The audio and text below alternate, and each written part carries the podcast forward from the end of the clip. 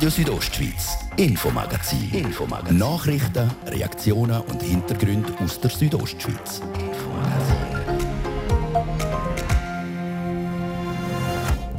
Vorzeigekanton in Sachen Corona.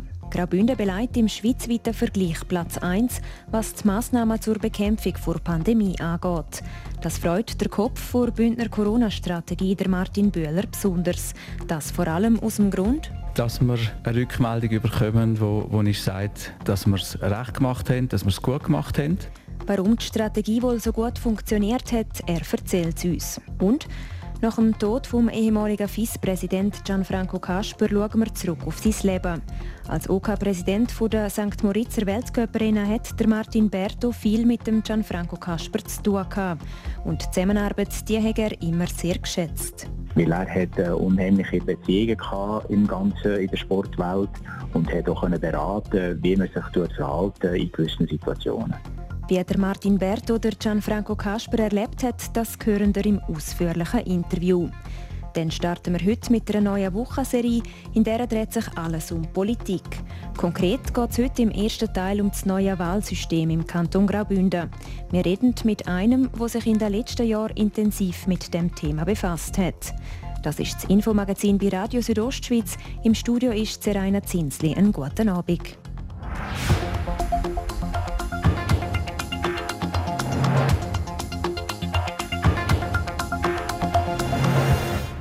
Kanton Graubünden und die beiden Basel haben die Corona-Krise bis jetzt am besten gemeistert. Die Schlagzeilen sind gestern in der Sonntagszeitung und im Le Matin Dimanche zu lesen. Die Zeitungen haben zusammen mit Experten sieben Indikatoren ausgewertet.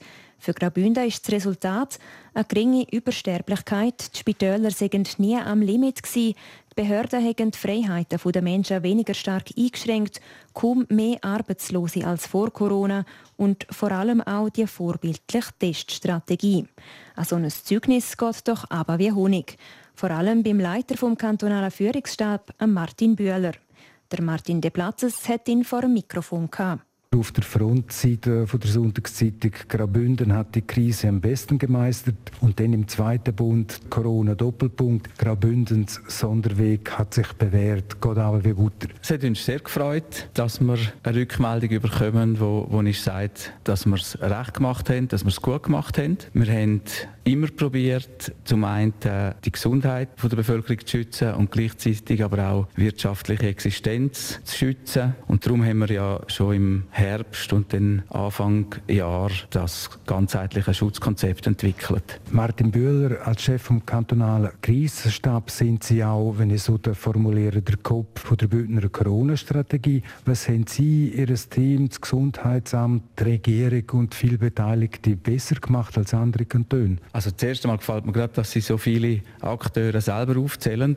Es sind nämlich ganze Haufen Akteure, die es braucht hat, dass es gut geht. Sie haben es angesprochen, das Vertrauen von der Regierung, wo man überkommt als, als Organisation zum Sachen aufbereiten, aber auch das Vertrauen beispielsweise von der Geschäftsprüfungskommission, wo es ja doch um die grossen Beträge gegangen ist, Anfang Jahr, wo man noch nicht gewusst hat, ob der Bund dann auch einsteigt in die umfassende Testkonzeption. Dann die vielen beteiligten Partner. Und ich glaube, das ist das, was der Unterschied macht, dass es in Graubünden gelungen ist, miteinander zu reden, einander zu helfen, Nehmen wir die Teststrategie. Ich meine, wir haben verschiedene Sachen ausprobiert, aber die Weiss Arena hat jetzt wiederholte Tests im Betrieb mit Speicheltests für sich einmal ausprobiert, hat uns gesagt, wie sie das machen und wir haben dann aufeinander gelesen. Das ist, glaube ich, das, was der Unterschied macht, dass wir zusammengerückt sind, die Unternehmungen, die Schulen, die Behörden als solches und probiert haben, miteinander Weg zu finden. Sie und auch die Regierung haben in der Pandemie auch Kritik von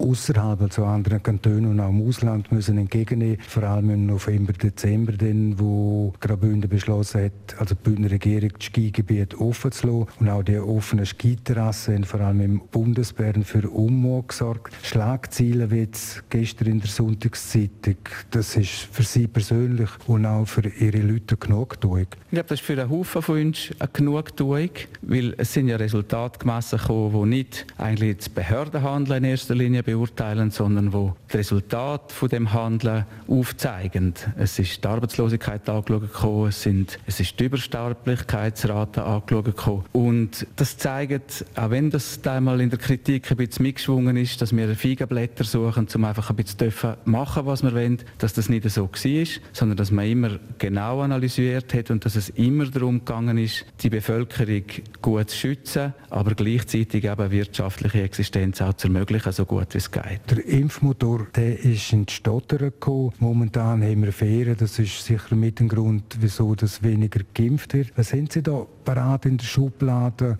um in ein paar Wochen dann die Impfquote zu erhöhen? Also das eine ist, wir reden weiter mit den Leuten. Wenn wir wollen, gerade in der Herbst, in der Winter möglichst viel Normalität haben, dann sollten wir möglichst viele Leute haben, die sich impfen lassen, dass wir Sicherheit haben. Wir haben eine Kampagne lanciert, wo auch die Jungen ansprechen um sich jetzt zu impfen. Und man ist jetzt am analysieren, wie können wir die Instrumente, die wir haben, sei das die mobilen Teams, sei das die Testzentren, noch verstärken. Das läuft jetzt gerade, die Analyse, da kann ich nicht so viel dazu sagen. Aber zum einen ist, man möchte aktiv darüber reden und man möchte dann, wenn man sieht, wo der Bedarf ist, die Instrumente noch auf den Bedarf ausrichten.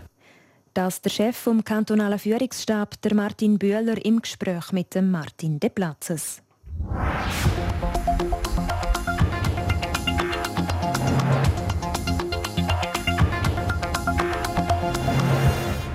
Am Wochenende ist der langjährige Vizepräsident der Gianfranco Casper im Alter von 77 verstorben.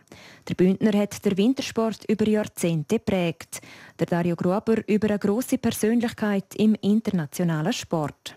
Er hat sein Leben am Schneesport gegeben. 46 Jahre lang hat der Gianfranco Casper den Schneesport prägt.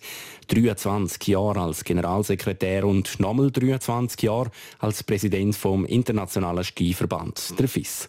Bis vor einem Monat war der Oberengadiner noch Präsident. Am Wochenende dann die Meldung vom Tod von Gianfranco Casper im Alter von 77. Bei der Wahl von seinem Nachfolger Johann Elias hat der Samoritzer schon nicht mehr mit dabei sein. Er war wegen Atemproblemen im Spital. Der Gianfranco Casper war einer der einflussreichsten Sportfunktionäre, die die Schweiz vermutlich je hatte. Ein Sportfanatiker, wie er uns vor vier Jahren im Interview erzählt hat. Ein Sportfanatiker, ja, scheint natürlich ganz speziell, aber ich bin ein Sportfanatiker 100%. Das Herz lebt einfach mit dem Sport. Wenn ich Kinder sehe, die etwas Sportliches machen, spielen miteinander, dann äh, bin ich schon begeistert und äh, probiere nicht mitzumachen, aber äh, das zu unterstützen. Und wenn man die Einstellung hat, dann äh, lebt man damit und das hält einem auch auf, jung auf der einen Seite und auf der anderen Seite finde ich, Seite finde ich es eine Verpflichtung, dass man auch im Sport etwas zurückgibt geht und schaut, dass man den eigenen Sport, vor allem also bei mir Skisport, äh, fördert in einem guten Maß. Der Gianfranco Kasper ist 1944 in St. Moritz geboren.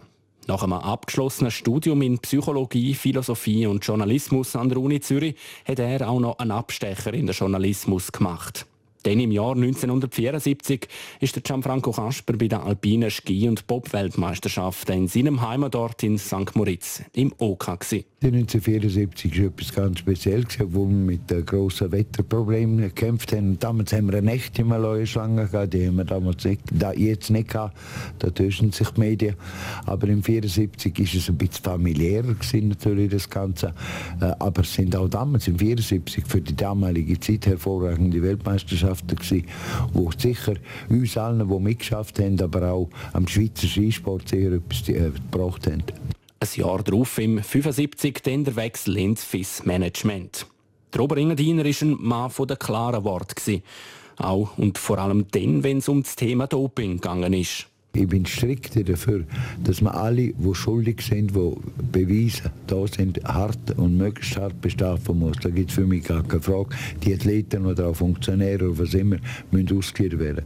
Aber ich bin 100% dagegen, dass man russische Athleten disqualifiziert und ausscheidet, nur weil sie einen russischen Reisepass haben. Das ist die Sippenhaft, das ist in meinen Augen nicht akzeptabel und die wird im Moment von vielen Ländern verlangt. Klare Worte hat der Engadiner auch gefunden, wo es um die Olympischen Winterspiele in Graubünden gegangen ist. 2017, während der Heim-WM, hat das Bündner Stimmvolk Nein gesagt zur Kandidatur von Graubünden. Ich bin nicht erstaunt über das Abstimmungsergebnis in Graubünden. Das habe ich ganz ehrlich gesagt erwartet. Das Konzept war auch nicht so gewesen, oder das provisorische Konzept war nicht so gewesen, dass es mich begeistert hätte. Aber was mich enttäuscht hat, ist der Ortshammer Ritz, der mit 57 Prozent Nein sagt. Äh, ausgerechnet während der WM, wo im ganzen Norden sehr sportliche Stimmung äh, herrscht.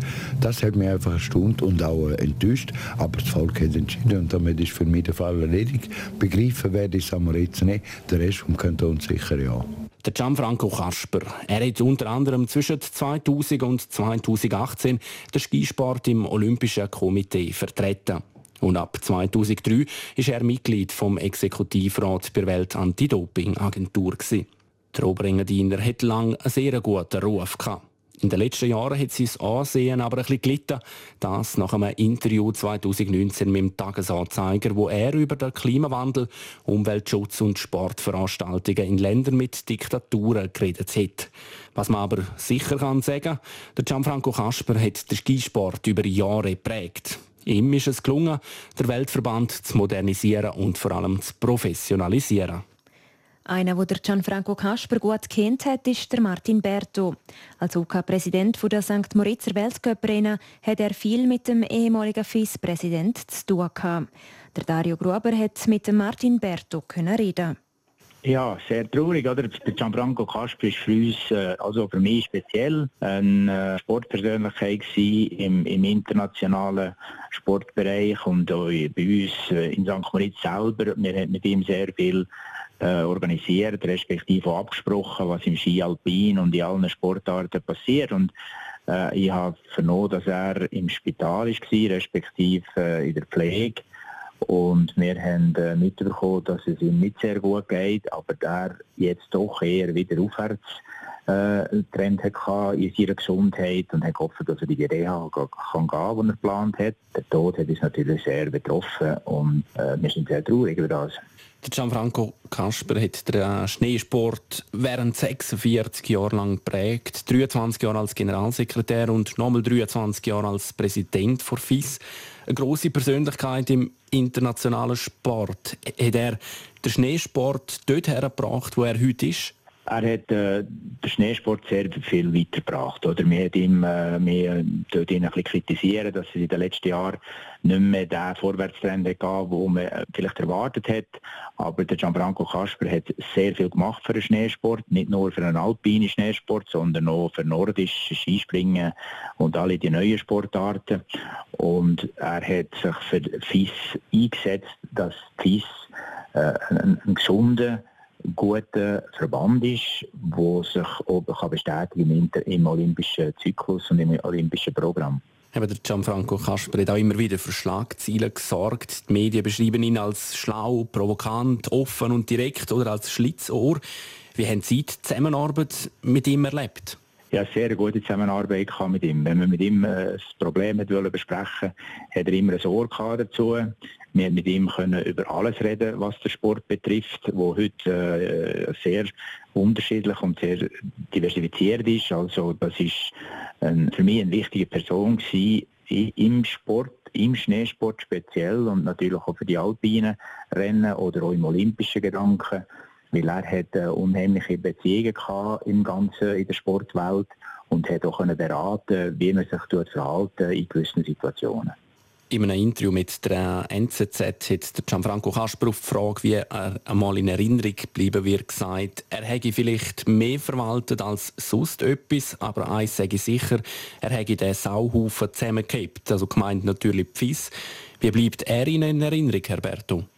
Ja, er hat vielleicht in gewissen, vielleicht in gewissen Bereichen hat er ein bisschen äh, agiler können reagieren und auf gewisse Vorschläge vielleicht noch intensiver eingehen. Aber das ist richtig. Er hat einen, einen grossen Verband müssen führen und es hat sehr viele verschiedene Interessen, die dort natürlich reinspielen. Seien das die einzelnen Verbände, seien das die Partner, die mit der FIS zusammengeschafft haben. Und dort hat er sehr, sehr gut können. Und, und darum ist äh, für mich eigentlich der, der Schneesport äh, heute das, wo er ist. Man kann sicher äh, Veränderungen einbringen. Da bin ich auch überzogen. Ich habe das auch mit ihm besprochen, was man könnte verändern, in welchem äh, Bereich, dass man natürlich froh wäre, wenn man Veränderungen könnte einführen könnte. Aber das ist schon so. Er hat, er hat auch immer gesagt, wir sind doch zufrieden mit dem, was wir haben, weil es ist nicht so einfach, im gesamten Umfeld sich zu bewegen und immer nur vorwärts zu gehen.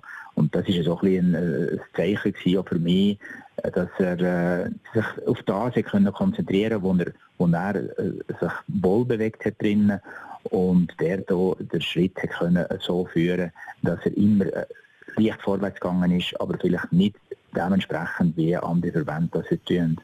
Sagt der Martin Berto im Gespräch mit dem Dario Gruber. Das ist Radio Südostschweiz mit dem Infomagazin. Im zweiten Teil geht es dann unter anderem um unsere neue Wochenserie. In der dreht sich alles um Politik. Ihr hört euer Radio von hier. Halb sechs haben wir es.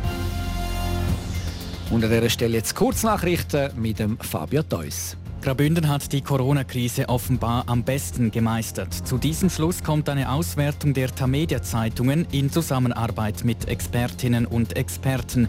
Demnach gab es in Graubünden kaum mehr Tote als vor Corona, weniger Einschränkungen und kaum mehr Arbeitslose. Der St. Galler Kantonsrat wird im September über die Regeln für Großveranstaltungen befinden müssen. Es geht um die Frage, mit wie viel Geld abgesagte Veranstaltungen entschädigt werden sollen. Die Botschaft der Regierung sieht eine Beteiligung von Bund und Kanton zu je 50 Prozent an den ungedeckten Kosten vor. In der Zeit von Ende April bis Ende Juni haben die Kinos in der Schweiz je nach Größe zwischen 41.000 und 116.000 Eintritte pro Woche verkauft. Was auf den ersten Blick wie eine Rückkehr zur Normalität aussieht, zeigt sich im Vergleich zum Jahr 2019 ernüchternd. Damals bewegten sich die Zahlen zwischen April und Juni teilweise bei weit über 200.000 Eintritten. Der Bund warnt ab heute Abend vor Starkregen und Hochwasser. In der Westschweiz, im Nordtessin und im Osten Graubündens wird mit über 100 Liter Regen pro Quadratmeter gerechnet. Bei Flüssen und Seen herrscht Hochwassergefahr. RSO Wetter. Sonnen- und Quellwolken die wechseln sich ab heute am Abend. Vor allem im Süden muss lokal auch mal mit einem Gewitter gerechnet werden, das jetzt schon am Abend. Verbreitet zu regnen kommt es dann in der Nacht auf den Dienstag. Ja, und morgen ist es dann in der ganzen Südostschweiz meistens grau und immer wieder auch nass. Verkehr. A3 Zürich Richtung Chur, Stau oder stockender Verkehr zwischen der Verzweigung Niederurne und dem Grenzer Bergtunnel. Das wegen einer Baustelle mit einem Zeitverlust von rund 10 Minuten. Und ebenfalls wegen einer Baustelle hat es stockenden Verkehr auch in der Gegenrichtung zwischen Murg und Niederurne. Der Zeitverlust steht aktuell rund 15 Minuten. Weiters A13, Dusis Richtung Chur, zwischen dem Isla-Bella-Tunnel und Reichenau, ebenfalls Stau oder stockender Verkehr wegen Verkehrsüberlastung. Der Zeitverlust dort gut 20 Minuten. Weitere Meldungen haben wir keine. Wir wünschen euch weiterhin eine gute und unfallfreie Fahrt. Und damit wieder zurück in die Redaktion zu der Serena Zinsli.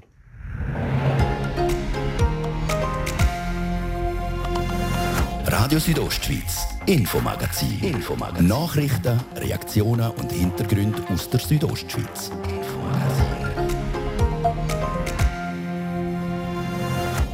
Es ist ein Ort zum Zusammenkommen, Musik geniessen, abberüllen und essen. Das Polenta 7000 Kulturfestival. Über den Sommer wollen die Veranstalter das kulturelle Programm der Stadt Chur erweitern. Das auf dem sogenannten Polenta-Hügel, einem Ort, der nicht gerade mitten im Kuchen ist. Und genau darum sind laut der Veranstalter gerade die Eröffnungsacts ein Highlight. Es ist wie ein Pflasterli abrissen. So, schau, jetzt bist du mal da rausgelaufen, es ist toll, jetzt kannst du jedes Wochenende da kommen. Was das Polenta 7000 genau ist und was für Acts auftreten, ihr hören es gerade. Im Juni haben wir über ein neues Wahlsystem abgestimmt. Das Stimmvolk hat klar Ja gesagt zum neuen System, am sogenannten Doppelproporz. Heißt, früher hat man Köpfe gewählt, neu wählt man Parteien. Die Parteien im Grossen Rat haben sich in einer langen Debatte zu dem sogenannten Bündner Kompromiss durchgerungen. Wenn alle Parteien auf ihren Extrempositionen beharrt hätten, dann hätten wir jetzt immer noch kein Wahlsystem und müssen je nachdem dann auch nach Notrecht wählen. Sagt der Patrick Kuani. Als Redakteur bei der Zeitung Südostschweiz befasst er sich schon seit längerem mit dem Thema.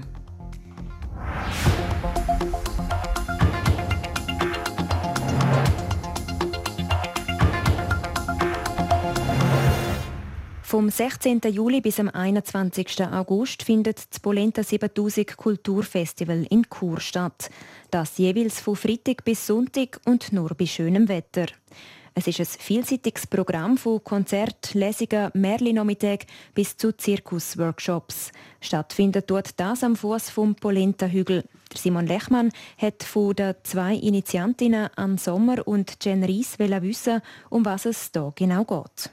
Polenta 7000 ist eigentlich ein sommerbarer Polenta-Hügel zu Chur, wo wie nicht nur Fokus auf Essen, Trinken hat, sondern mehr eigentlich ein Ort ist, wo man zusammenkommen kann, wo man kann einen lokalen Künstler zuhören kann, wo man irgendwie an einem partizipativen Programm kann teilnehmen kann. Gross, klein, alt, jung.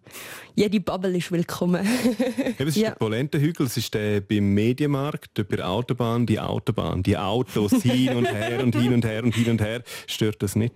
Hey, mit ein bisschen Fantasie tönt es einfach wie Meeresrauschen. Okay, das ist jetzt schön gesagt. Ja. Also man muss sich die Auto vorstellen wie Meeresrauschen. Ja, ja, und es ist auch gar nicht so schlimm. Also wir sind jetzt wirklich viel dort gewesen. Es wird mit der Zeit wie so ein Untergeräusch und es gibt aber natürlich so ein, zwei Tricks, wie man den Schall muss ausrichten muss, damit unsere Musik stärker ist als die Autobahn. Wenn wir bei Musik sind, das war ja am 16.07. mit Fiona Fiasco und mit Kaufmann. Das sind ja eigentlich die zwei, die momentan sehr rausstechen aus dem Kanton. Ähm, und mit denen fängt man gerade an. wie, wie, kann man sich das Konzert vorstellen? Also ist ja dann das Highlight und dann ist mal der Peak oben und, und dann wie geht es weiter? Ähm, also wir haben sie unbedingt wollen, mhm. am, am, Festival haben. Wir haben lange hin und her studiert, platzieren wir es eben eher in der Mitte oder am Anfang.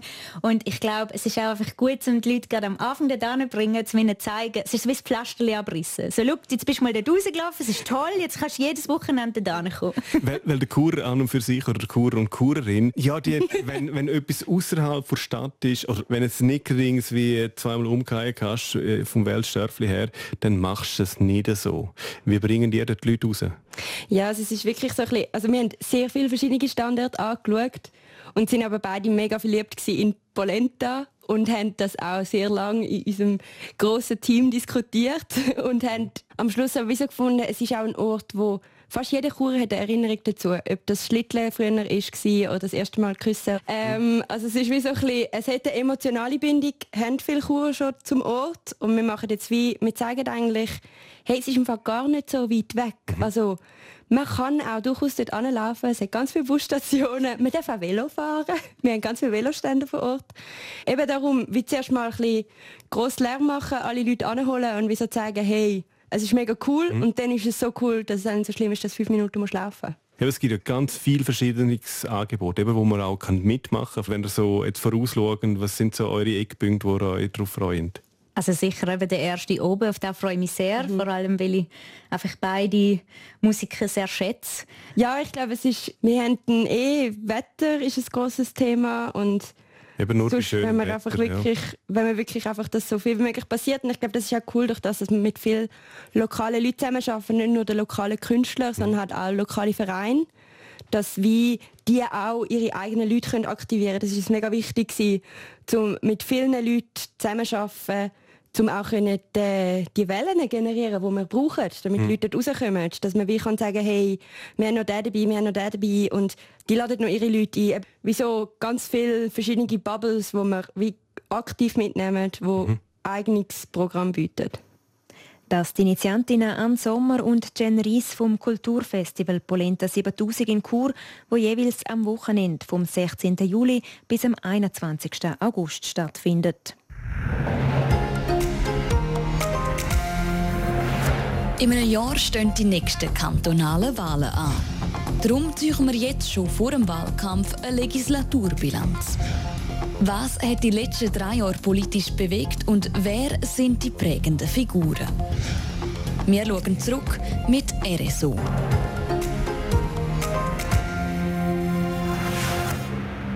Heute im ersten Teil unserer Wochenserie geht es um das neue Wahlsystem. Der Gian Andrea Acola redet mit dem Print- und Online-Redakteur Patrick Kuani von der Südostschweiz.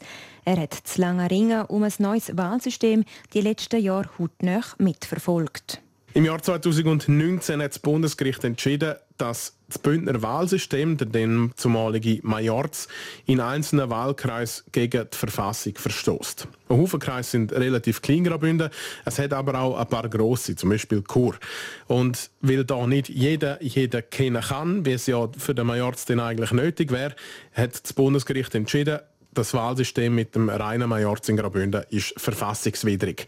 In Graubünden hat man schon zigmal darüber abgestimmt, ob das noch das richtige Wahlsystem ist. Bei mir im Studio Patrick Kuhni, Redakteur von der Südostschweiz von Online und Print. Du hast dich mit dem Wahlsystem eingehend befasst.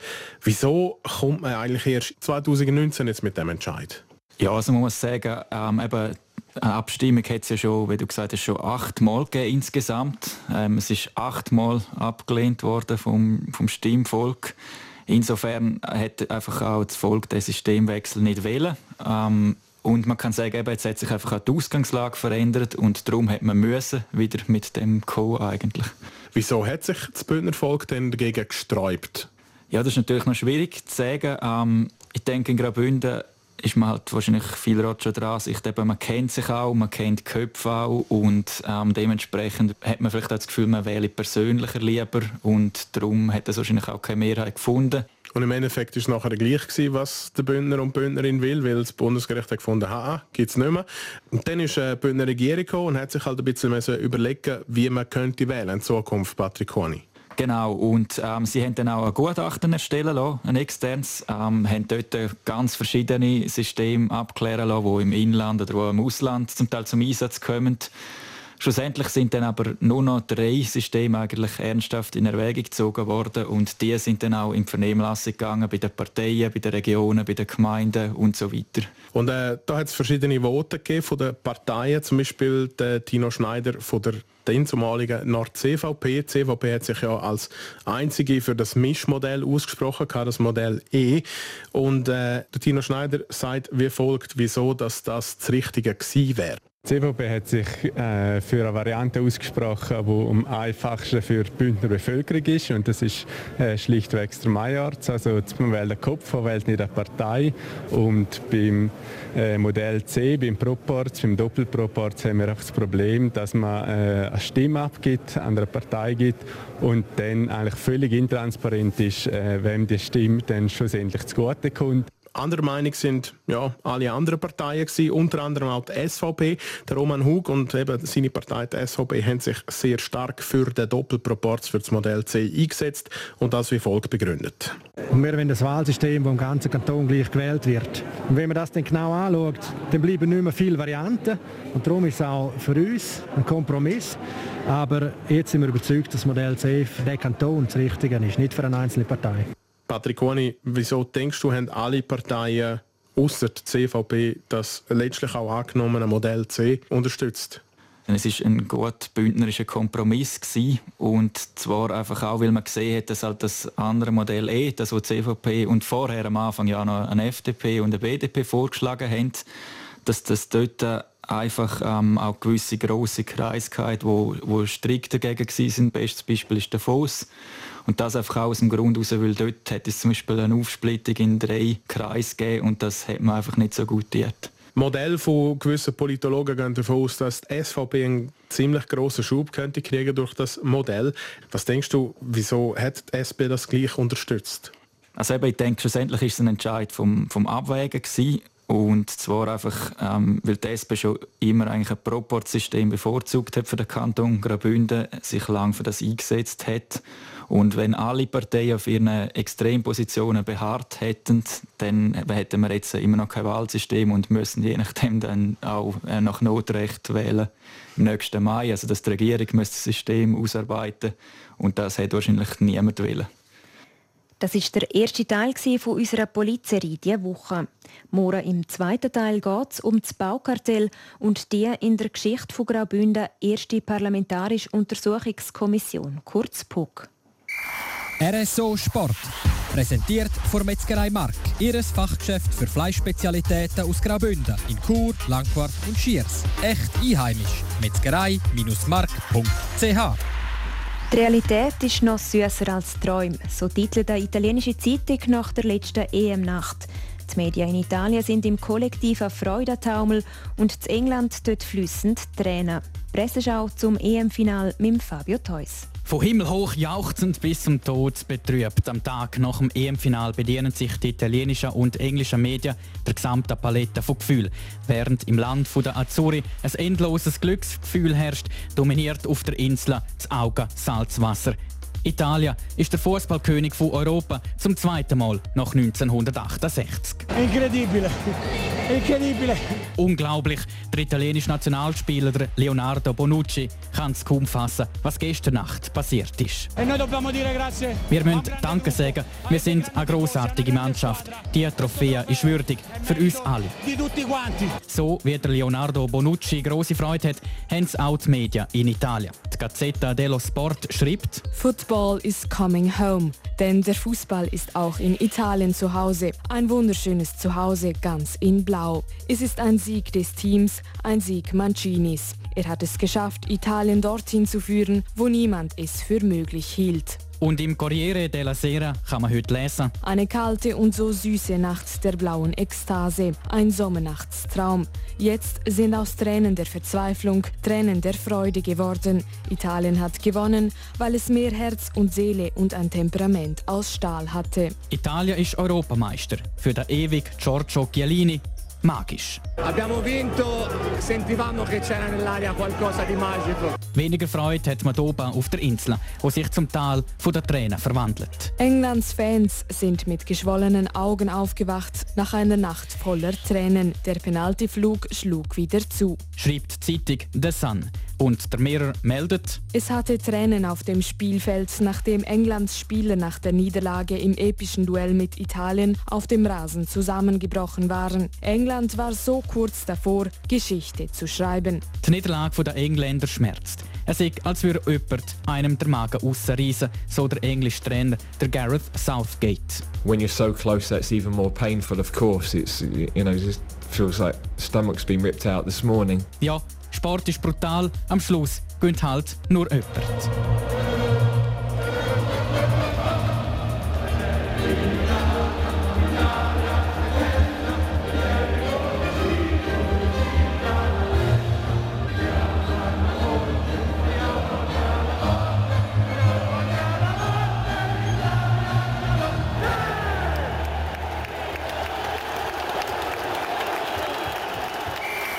RSO Sport. Präsentiert von Metzgerei Mark. Ihres Fachgeschäft für Fleischspezialitäten aus Graubünden in Chur, Langquart und Schiers. Echt einheimisch. Metzgerei-mark.ch so viel für heute. Das Infomagazin gibt es vom Montag bis Freitag jeden Abend ab dem Viertel ab 5 Uhr bei Radio Südostschweiz. Auch jederzeit im Internet unter rso.ch zum Nachlesen und auch als Podcast zum Abonnieren. Am Mikrofon war Seraina Zinsli. Einen schönen Abend.